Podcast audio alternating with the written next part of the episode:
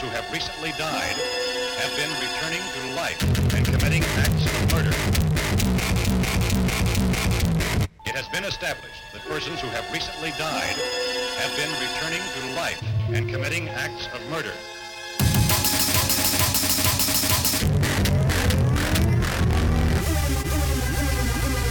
It seems to be a sudden, general explosion of mass homicide.